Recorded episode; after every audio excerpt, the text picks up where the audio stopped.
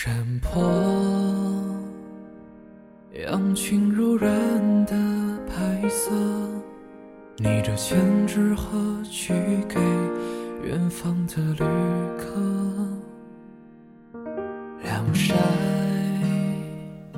总有一个故事，让你彻夜难眠；总有一个声音，让你睡意阑珊。我是袁熙。新浪微博搜索 “ng 袁熙”。今晚要分享的文章来自何亚娟。最好的感情是一起成长。或者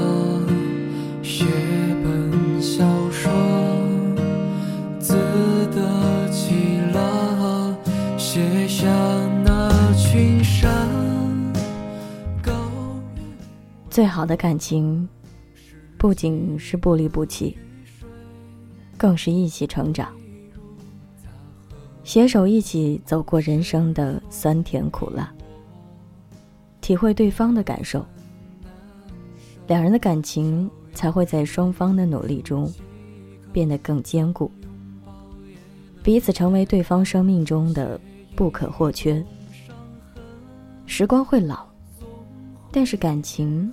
不会老，历久弥新。二零一四年平安夜，我收到了一份快递。我一边拆包装，一边揣测，会是谁给我送的圣诞礼物呢？白色小巧的长方形盒子跃入眼前，上面有被咬了一口的苹果 logo。想到前几周。某人和我逛超市，路过手机专柜的时候，让我体验 iPhone 六，问我普通版和 Plus 版哪一个拿得顺手，喜欢什么颜色。我心下了然，一定是他送的。盒子旁边有一张卡片，上面写着：“这是我们在一起之后的第十三个圣诞节。”很庆幸，你还陪伴在我左右。以前我只能送你一袋苹果，现在送给你苹果六袋。幸福虽然不是靠物质来衡量，但至少表明我爱你的心意。随着岁月有增无减，Merry Christmas。你和宝宝是圣诞老人带给我最好的礼物，Bob。他的字啊不算好看，却写得很认真，力透纸背。我能通过这些字，感觉到他的真诚。有人说，婚姻是爱情的坟墓；有人说，两人在一起久了，就像左手摸右手；还有人说。浪漫会随着时间消磨殆尽。我和 Bob 刚恋爱的时候也懵懵懂懂，对这些说法呢也将信将疑。我们不能左右别人的看法，只是小心翼翼的一起呵护我们的爱情。今天算起来，我们在一起整整十二年了，却还是恨不能每天待在一起。相看两不厌。每个纪念日或节假日，他都会给我惊喜。还记得我们一起度过的第一个圣诞节，是在校园里。他送给我大红色的帽子和围巾，我戴上帽子，围上围巾，在学校北广场热闹的人群外，拉着他，拍了个合照。那张照片。被我珍藏至今。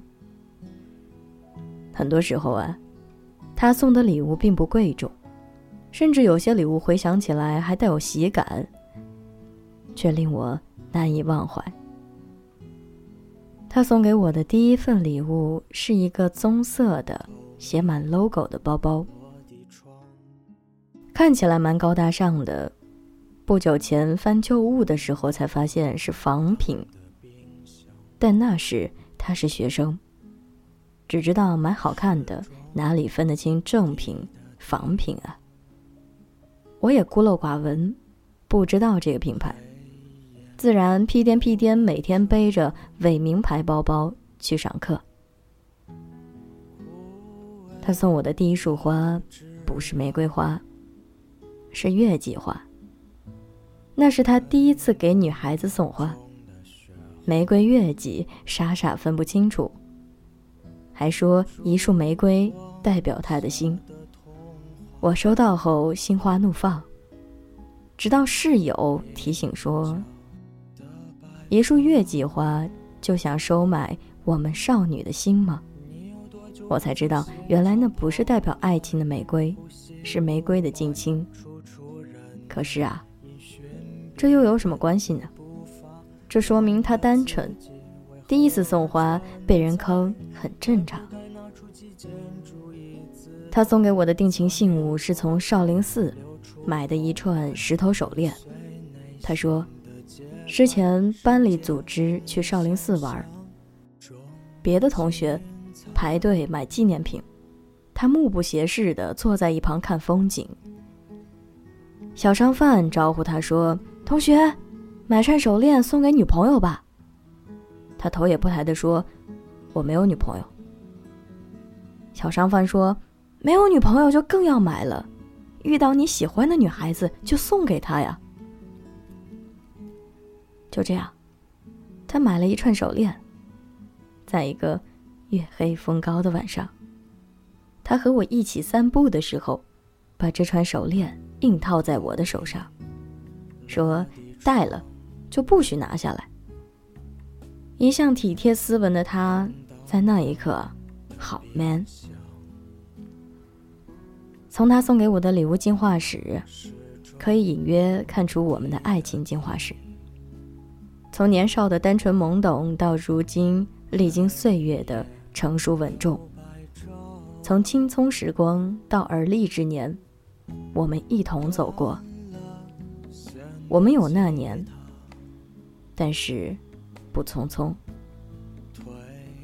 我和 Bob 刚刚在一起的时候，流行《流星花园》，F 四的流星雨风靡全国，几乎每个人都会唱。陪你去看流星雨落在这地球上，让你的泪落在我肩膀。要你相信我的爱，只肯为你勇敢，你会看见幸福的所在。如今啊。F 四解散很久了，我们还在一起。有人说我们的故事看起来像童话，美好的冒泡。可是，要知道，这个爱情童话在最初几乎不被所有人看好。我和 Bob 是典型的校园恋情，象牙塔的感情总是纯净的，不掺杂任何杂质。可是，当我们踏入社会，成为北漂一族，现实问题迎面而来，工作不好找，房租、水电、交通哪儿都需要花钱。父母并不支持我和 Bob 在一起，甚至强烈反对。主要原因是，他是外地人，家境不好，他自己的收入也不高。我家弟妹多，本来负担就重。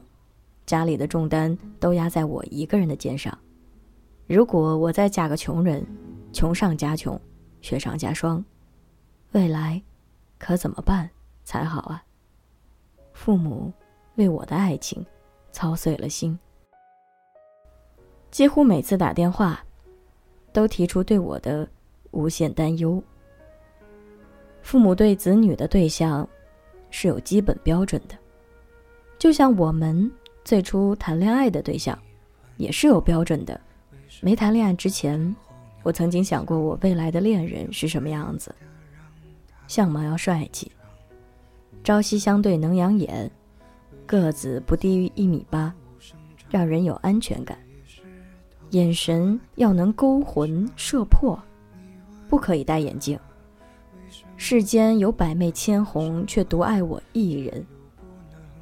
除了不要求对方有钱，其他基本是按照偶像剧和言情小说男主角的标准来找男朋友。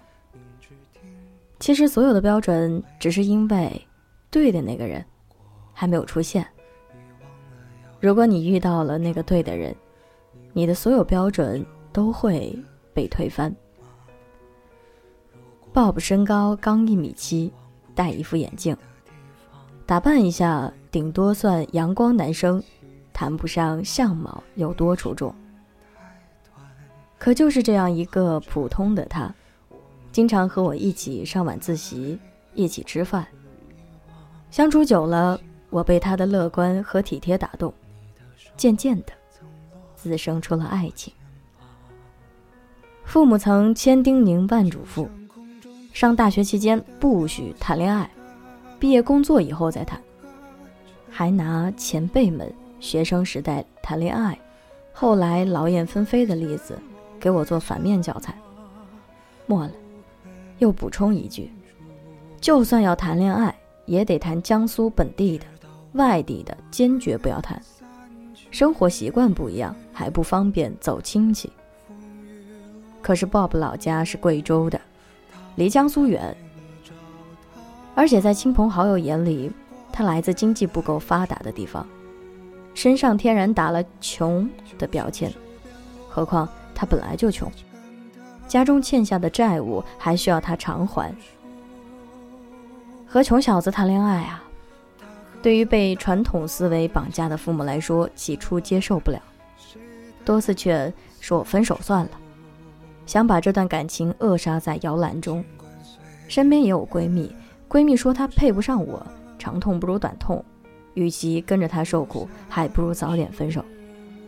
谁知啊。这颗感情的种子，顶着世俗的障碍，一天天生长，竟然长成了参天大树。父母见阻碍不了，只得无奈叹气，说他们能力有限，不能帮助我们买车买房，一切都要靠我们自己奋斗。面包和爱情，鱼和熊掌，如果想兼得，有没有可能？刚毕业的时候。初到北京，种种不适应，但我没有跟父母吐露半个字。我竟然选择了和 Bob 一起携手同行，我就毫无怨言。我当时在博客和专栏上写：“我相信有爱可以创造一切，所以从来不轻言放弃。”是的，我相信爱情可以创造面包。最初，我们没钱租市区的楼房。我们租了六环外的农民家一间不足八平方米的房子，里面仅仅放得下一张窄小的单人床和一张办公桌。公用厕所简陋不堪，都不忍用语言去描述。每天上班要穿过整个北京城，早上六点起床，晚上回到家已经八点多，上下班在路上的时间接近四个小时。就是说，这四个小时也不能浪费，被我用来补觉、看书和构思小说。后来啊，手头稍微宽裕，我们在三环边上租了一间两居室，跟别人合租，生活条件上了几个档次。搬家的时候有种翻身农奴把歌唱的喜悦。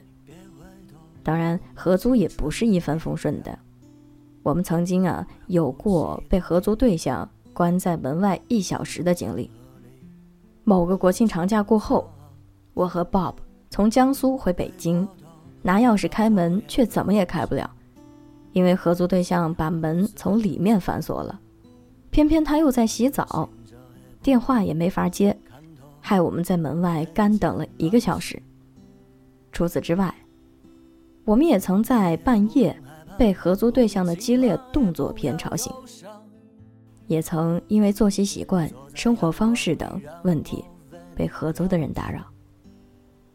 因此，我们暗下决心一定要好好奋斗，拥有属于自己的房子。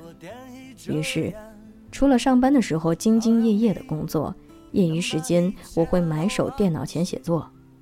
写作能赚稿费，赚钱能买房，我就更有动力写作了。Bob，自然也没闲着，业余的时间开淘宝店做兼职营销，也弄得有声有色的。二零零八年底，北京的房价开始下跌。我和 Bob 手头攒了近二十万，开始着手看房。二零零九年的春天，我们在北京一起打拼了近四年后，交了首付，通过银行贷款，终于在北京城的一隅拥有了自己的家。也是在这年的九月，我们结束了七年的爱情长跑，领了结婚证。这个时候啊，我的父母才终于松了一口气儿，觉得女儿的爱情总算不是风雨飘摇了。买房后，我们也没有懈怠。二零零九年，我以自己和 Bob 的故事为蓝本，写成长篇小说《婚房》，与大家分享。希望给那些为爱情、为房子、为生活迷茫的人一点信心。好友叶轩，在给我的这本书写序时说：“婚房，不是买了房子才能结婚，而是要一起为我们的婚姻拼搏一套房子，并因为这份甘苦与共，使这套房子成为一个真正的家。”我简直太喜欢这句话了。叶轩一路见证了我的爱情。一路看到了我和 Bob 的成长，所以他感同身受。写婚房的过程中，Bob 作为我的第一个读者，给我提了很多建议，所以这本书才能成为畅销书。军功章里绝对有他的一半。婚房出版后，我怀孕了，Bob 又担任我的经纪人角色。帮我跟影视方洽谈影视改编权事宜。这本书啊，给我的最大收获，倒不是获得了不菲的版税，而是我和 Bob 的感情因此加深了。我们在这个过程中一起成长了。爱可以让两个人走到一起，可是想要走得长久，两个人必须共同成长。从校园到社会，从青涩到成熟，从相恋到相伴，我和 Bob 都在共进退，同担当。失落的时候，我们是彼此的心灵导师；郁闷的时候，我们是彼此的开心果；迷茫的时候，我们是彼此的导航仪；快乐的时候，我们一起分享。最好的感情不仅是不离不弃，更是一起成长，携手一起走过人生的酸甜苦辣，体会对方的感受，两人的感情才会在双方的努力中变得更坚固，彼此成为对方生命中的不可或缺。不仅爱情如此，友情也是如此。你如果想和闺蜜好一辈子，也需要和她一起成长，这样无论过多久，你们都有共同语言。时光会老，但是你们的感情不会老，历久弥新。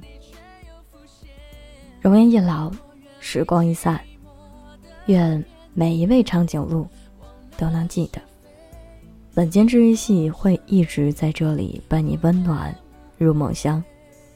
感谢你的收听，我是袁熙，晚安，好梦，吃月亮的长颈鹿们。舍不得分